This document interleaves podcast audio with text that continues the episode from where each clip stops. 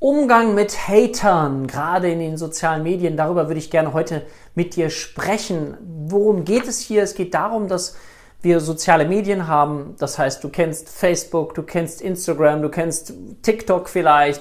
Vielleicht fallen dir noch mehrere soziale Medien ein und dort interagieren wir. Dadurch, dass ich diese Videos mache, YouTube genau das gleiche, komme ich in Kontakt mit Menschen. Ich werde sichtbar.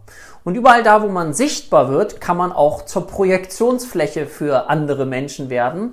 Und deswegen ist es so ein Thema für viele Menschen, ah, ich möchte vielleicht nicht sichtbar werden, weil dann bekomme ich vielleicht auch Gegenwind. Auf der anderen Seite ist es eine sehr, sehr gute Übung, auch Konfrontationstherapie, um eben zu lernen, damit umzugehen.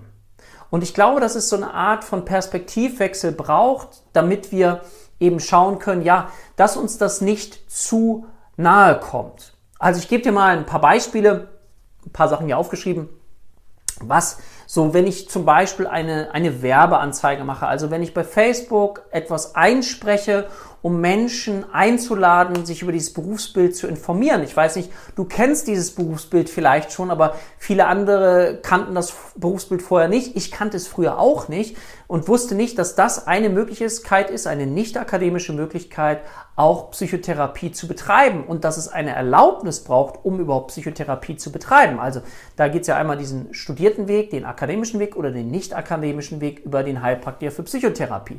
Und ich merke immer, dass es so eine Hierarchie in Deutschland gibt, ja, also das Land der Scheine, dass über allem eher gefühlt so die Ärzte sind. Du kannst ja mal gucken, ob du das auch so empfindest. Das, es geht gar nicht darum, das zu verurteilen, sondern einfach nur zu schauen, stimmt das? Ärzte, da ist es so, ne, natürlich auch der, der Kittel, der weiße Kittel, der drückt eine gewisse Autorität aus und die gelten für viele als die, die Wissenden, die über allem so stehen. Dann kommen so die Psychotherapeuten, dann kommen so die Sozialpädagogen und dann kommen wir jetzt in den Ausbildungsberufen bleiben, vielleicht sowas äh, Krankenschwester, Altenpfleger, Ergotherapeutin und so weiter. Und da habe ich so das Gefühl, dass es in unserem Kopf so eingeprägt ist, ja, also das vom Gefühl der Wertigkeit, vielleicht weil jemand studiert hat, ähm, haben wir uns ein inneres System geschaffen, wie wir innerlich Wertigkeit beurteilen. Und ich möchte dich einladen, mal auch in so eine Metaperspektive zu gehen und auch konstruktiv kritisch das mal nachzuprüfen. Und ich kann das sagen, weil ich selbst Akademiker bin. Ich habe selbst äh, studiert. So und äh, frag mich ja auch, und vielleicht kennst du das auch, okay, was haben wir in der Schule gelernt? Was wird von uns dort abverlangt, in welchem breiten Spektrum wir uns auskennen sollen, was wir alles lernen dürfen? Und dann frag dich mal, wie viel weißt du noch aus deiner Schulzeit? Aus der 11. Klasse, 12. Klasse, 13. Klasse an fachlichem Wissen, was du heute noch in deinen Lebens- und Berufsalltag mit einbeziehst? Was weißt du noch aus deinem Studium? Und, und das ist so meine Auf Ansicht oder Auffassung auch, ist, können wir uns nicht gerade die Dinge gut merken, die uns Freude machen, die uns Spaß machen? Und wie viele Dinge haben wir in der Schule getan oder auch im Studium gemacht, die uns eigentlich keine Freude gemacht haben? Jetzt gehört das ja mit dazu, das verstehe ich auch. Ne? Manchmal muss man sozusagen über ein inneres Hindernis hinübergehen, um die Dinge zu lernen. Finde ich völlig einverstanden. Aber die Frage ist ja, jetzt wenn wir bei Therapeuten sind, wer ist sozusagen ein guter Therapeut? So. Wer ist der beste Therapeut? Ist das wichtig? Oder ist es eher zu schauen, okay, was ist vielleicht anders strukturiert. Ich habe auch noch mal ein Video gemacht zum Thema Unterschied zwischen psychologischer Psychotherapeut und ähm, Heilpraktiker für Psychotherapie. Natürlich gibt es da Unterschiede. Ich möchte nur mal so ein bisschen von oben drauf herabschauen, um eine Vogelperspektive mal einzunehmen, weil ich lese dann immer häufiger so Begriffe, ähm, was bei mir dann gesagt wird, ähm, schneid dir erstmal die Haare, bevor du mit mir sprichst, ähm, Schwurbel, esoterischer Scheiß, Schwurbler-Ausbildung, Finger weg von dieser Esoterik, raus aus meiner Timeline, du Quacksalber, bitte einfach abschaffen. Also das sind so, so ein paar Begriffe, die so liebevolle Schallwellen an mich heranbringen, um mich auf eine gewisse Art und Weise zu testen. Und mh, hm, was ich immer ganz spannend finde, auch wenn ich dann sowas einspreche und ähm, das dann sichtbar wird, dass diejenigen, die das machen, äh, eigentlich gar nicht, keine Ahnung haben oder sehr wenig Ahnung. Das muss ich leider an dieser Stelle sagen. Falls du ein Hater bist, kannst ja auch gern kommentieren und so, aber dann manchmal merke ich so, dass da doch wenig Ahnung ist. Zum Beispiel, dass wenn ich über eine Ausbildung Heilpraktikerin für Psychotherapie erzähle, dass das auf einmal komplett verwechselt wird mit so einer Ausbildung zum Heilpraktiker oder einfacher gesagt zum medizinischen Heilpraktiker. Das auf einmal so naturheilkundliche Themen, da wird dann gesagt, okay, Heilpraktiker, Homöopathie ähm, das ist das Gleiche. Und das ist einfach nicht das Gleiche. Und natürlich ist es sinnvoll für uns evolutionär gesehen, hm, Kahnemann hat das in einem Buch mal sehr stark beschrieben, hat ähm, auch einen großen Preis dafür bekommen. Schnelles Denken, langsames Denken. Also Vorurteile ist ja erstmal oder können sehr sinnvoll sein. Also ich versuche mir blitzschnell ein Urteil zu fällen, weil es mein Überleben sichern kann. Aber das ist hier nicht gegeben. Und ich möchte dich einladen, wenn du als nächstes eine Meinung zu etwas hast, dass du dich von dem schnellen Denken versuchst, einmal zu distanzieren, Abstand zu nehmen und zu sagen, in dieses langsame Denken zu kommen. Das langsame Denken ist aber anstrengender. Das Schnelle ist viel einfacher. Wenn du eine Meinung zu etwas hast, ja, und die einfach raushauen kannst, kannst du ja mal gucken, wenn du im Bus sitzt und Menschen unterhalten sich, wie viel Positives wird erzählt und wie viel Negatives wird erzählt. Wie sehr wird auf Politiker geschimpft? Das ist so einfach und es tut doch auch gut, weil wir selber so eine Art Selbstwerterhöhung haben. Wenn wir jemand anders runtermachen, dann machen wir so eine Art Selbstwerterhöhung. Das heißt, es ist immer auch wichtig zu schauen, wenn wir jemanden loben, ja, loben, stellen wir uns dann über die Person oder sind wir auf gleicher Ebene? Das ist so ganz schmaler Grad von Fühligkeit, ja. Und ich möchte dich einladen, falls du auch ein Hater bist, mal zu gucken, okay, kann ich in dieses langsame Denken kommen, wo man sich dann miteinander austauscht und wo dann ein Diskurs, den man miteinander hat, fruchtbar werden kann. Weil natürlich gibt es auch Dinge, die ich beispielsweise kritisiere an dem Berufsbild Heilpraktiker, Heilpraktiker für Psychotherapie. Beispielsweise, dass ein medizinischer Heilpraktiker, wenn er die Überprüfung bestanden hat, auch Psychotherapie betreiben darf. Ja, also ein medizinischer Heilpraktiker, sage ich jetzt bewusst, der alles über den Körper lernt, darf Psychotherapie betreiben. Das finde ich nicht besonders sinnvoll, weil aus meiner Sicht benötigt er noch eine Ausbildung als Heilpraktiker für Psychotherapie. So, das kann man ja, das kann man alles diskutieren und was kann man noch mehr miteinander gestalten. Aber die Frage, die ich gerne stellen möchte, bedeutet es immer, dass der akademische Weg über ein Studium und was man gemacht hat, immer der beste Weg ist. Und wenn man dann sowas sagt wie Esoterik und so weiter, was bedeutet denn Esoterik oder Spiritualität? Was bedeutet das denn? Was verbindet man denn ganz konkret damit?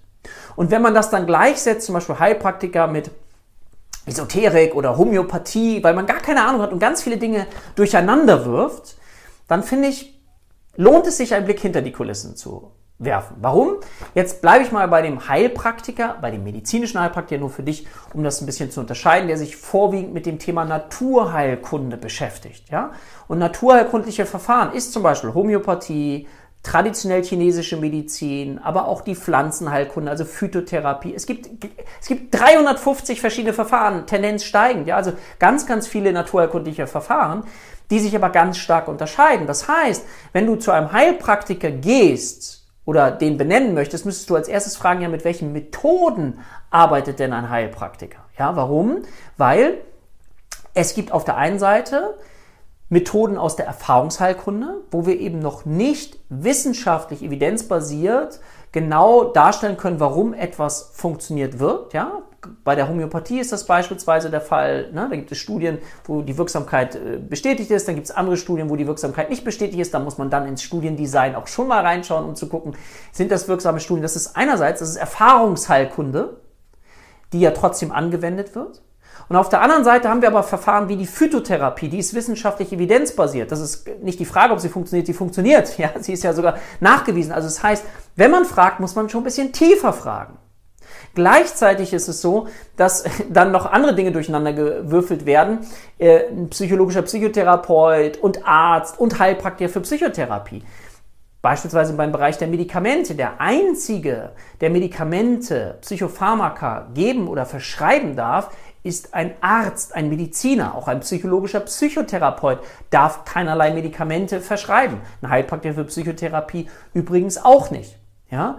Also es macht aus meiner Sicht Sinn, hinterzuschauen. Und natürlich, wie gesagt, kann man das eine oder andere kritisieren. Aber ich möchte jetzt auch nochmal eine provokante These hineinwerfen. Ganz ja gerne auch mal schreiben, was du dazu sagst, wenn wir uns so an diesen Begriff der Wissenschaftlichkeit klammern. Und wie gesagt, ich bin ja selbst Wissenschaftler und ich finde es auch gut und wichtig, ne, dass man das als Fundament mit einbaut. Aber wenn man dogmatisch wird, dann wird man, finde ich, ist es problematisch. Weil aus meiner Sicht ist doch die Wissenschaft von heute der Witz von morgen. Die Wissenschaft von heute ist der Witz von morgen. Das, was wir heute so als wissenschaftlich fundiert gelten, ist morgen, übermorgen, 10 Jahren, 15 Jahren, 20 Jahren der Witz. Warum? Weil wir natürlich immer mehr und mehr herausfinden über die Psyche. Ja, wenn du jetzt mal so den Begründer der Psychoanalyse nimmst, wie Sigmund Freud, wie viele Sachen, ähm, Thesen sind mittlerweile widerlegt. Manche, aber trotzdem waren sie wichtig, weil sie haben uns auf einen Weg gebracht, auf einen Weg, weil alle Menschen doch hoffentlich, die sich dieser Disziplin der Therapie verschreiben, das gleiche Ziel haben, nämlich zu schauen, okay, wie kann ich einem anderen Menschen helfen? Und wichtig dabei ist auch, dass wir jetzt wieder differenzieren müssen zwischen Heilpraktiker für Psychotherapie und Heiler oder Heilerin. Das ist was völlig anderes, ja. Da, wo du vielleicht auch kritisch äh, hinterschauen kannst. Wie gesagt, aber wichtig ist aus meiner Sicht, oder das, das, wozu ich dich einladen möchte, ist, in dieses langsamere Denken zu kommen. Schnelles Denken, okay, Vorurteile braucht man. Im Alltag braucht man das vielleicht, um Gefahren abzuwenden. Aber das langsame Denken ist anstrengender, bedeutet aber auch, ich, ich überlege mir differenzierteres Wissen anzueignen, um das miteinander zu abstrahieren, um zu schauen, okay, wo sind Vorteile der einen Seite, wo sind Vorteile der anderen Seite, auf ein Individuum bezogen. Bei mir zum Beispiel war es so, dass ich irgendwann ganz großer Freund war von diesem nicht akademischen Weg, weil er sehr praktisch war und sofort in die Praxis hineingeht und ich natürlich trotzdem das fundierte Wissen lernen kann und auch gelernt habe zum Thema Anamnese und Diagnostik. Dann auch gleichzeitig mal zu, hinterzuschauen, wenn ich jetzt solche Sachen auch kritisiere, ist, was sind denn, was gibt es für Ausbildungsinstitute? Und jetzt kann man sagen, aber es gibt doch gar keine Ausbildung, weil man sich selber vorbereiten kann. Ja, das ist ja auch in Ordnung, das kann man auch kritisieren. Aber auch zu schauen, okay, wenn jemand das machen möchte, welche Ausbildungsmöglichkeiten gibt es denn? Bei uns ist es zum Beispiel so, dass wir alleine im theoretischen Wissensvermittlungsbereich 800 Stunden anbieten. Ja? Das ist völlig angelehnt an die psychologischen Psychotherapeuten. Ähm, dafür ist es so, dass man die Praxis flexibler gestalten kann, beziehungsweise sich flexibler erarbeiten darf. Da ist das Curriculum bei psychologischen Psychotherapeuten stärker, klarer strukturiert. Alles in Ordnung. Mir geht es in diesem Video nur mal darum, Umgang mit Hatern und wie gesagt zu schauen, okay, lass uns mal einen Schritt zurücktreten. Weil gerade mit denen, denen ich gesprochen habe, mit Psychiatern, mit psychologischen Psychotherapeuten, weil wir suchen das Verbindende bei uns am Institut und nicht das Trennende. Und wenn man das im Blick hat, dann können diese Berufsgruppen aus meiner Sicht unglaublich gut miteinander zusammenarbeiten. Wichtig ist, dass man natürlich das Handwerkszeug fundiert gelernt hat. Da bin ich komplett bei dir. Ja? Ähm, genau, ich wollte das mal so ein bisschen, guck mal hier auf meinen Zettel. Hm. Also mein Wunsch wäre, ich weiß, das ist mit Menschen, die einfach nur irgendwas rauslassen wollen, nicht möglich, aber mein Wunsch wäre, wertschätzend miteinander umzugehen. Weil wie machen wir das mit denjenigen, die das gelernt haben in anderen Ländern? Sagen wir dann auch, das sind Schwurbler, die haben das nicht gelernt und so weiter. Also ich glaube, wir müssen ein bisschen locker lassen von dieser einseitigen Sichtweise, die ja letztendlich auch wieder etwas Bestimmtes ausdrückt. Ja, das sind Vorurteile. So, genau, das wollte ich schauen. Jetzt die Frage, wie geht man mit Hatern um? Ich nenne das immer das innere Spielgewinnen. Das heißt, was ist für mich wichtig? Ich habe einen gewissen Anspruch an mich. Ich habe einen gewissen Anspruch an meine Arbeit. Ich habe einen gewissen Anspruch an unser Institut, wie es Wissen vermitteln soll, woran wir uns anlehnen im Wissensbereich, dass wir qualitativ sehr, sehr hochwertig arbeiten wollen. Und das bedeutet für mich dieses innere Spiel. Das äußere Spiel, das kannst du auf alles andere übertragen auch, das kann ich nicht immer gewinnen, weil ich kann nicht dafür sorgen, dass es jetzt keine Hater mehr gibt, weil Hater gibt es immer und überall bei jedem und bei allem. Aber ich kann für mich stimmig sein und sagen, okay, das, was ich anbieten möchte, soll die beste Qualität haben. Es sollen richtig gut ausgebildete Leute bei uns rausgehen, die anderen Menschen richtig gut helfen können, wir das evaluieren können und schauen können, wie das Ganze dann funktioniert und damit gewinne ich mein inneres Spiel, nämlich dieses Gefühl, dass ich alles getan habe. Das kannst du übrigens auf sämtliche Lebensbereiche übertragen, wenn du das Gefühl hast, das äußere Spiel, was in der Welt gerade passiert, kannst du nicht gewinnen. Es sind gerade Zeiten mit ganz, ganz viel Ungewissheit, was wiederum dafür sorgt, dass mehr Menschen Angst haben und häufig Menschen, die Angst haben, dann wieder sehr aggressiv reagieren, auch in den sozialen Medien, so ganz krasse Positionen einnehmen. Aber du kannst schauen, was ist mein inneres Spiel? Was möchte ich machen? Was sind die Dinge, die ich selber beeinflussen kann? Mit welcher Haltung möchte ich selber gerne rausgehen? Wie möchte ich sein?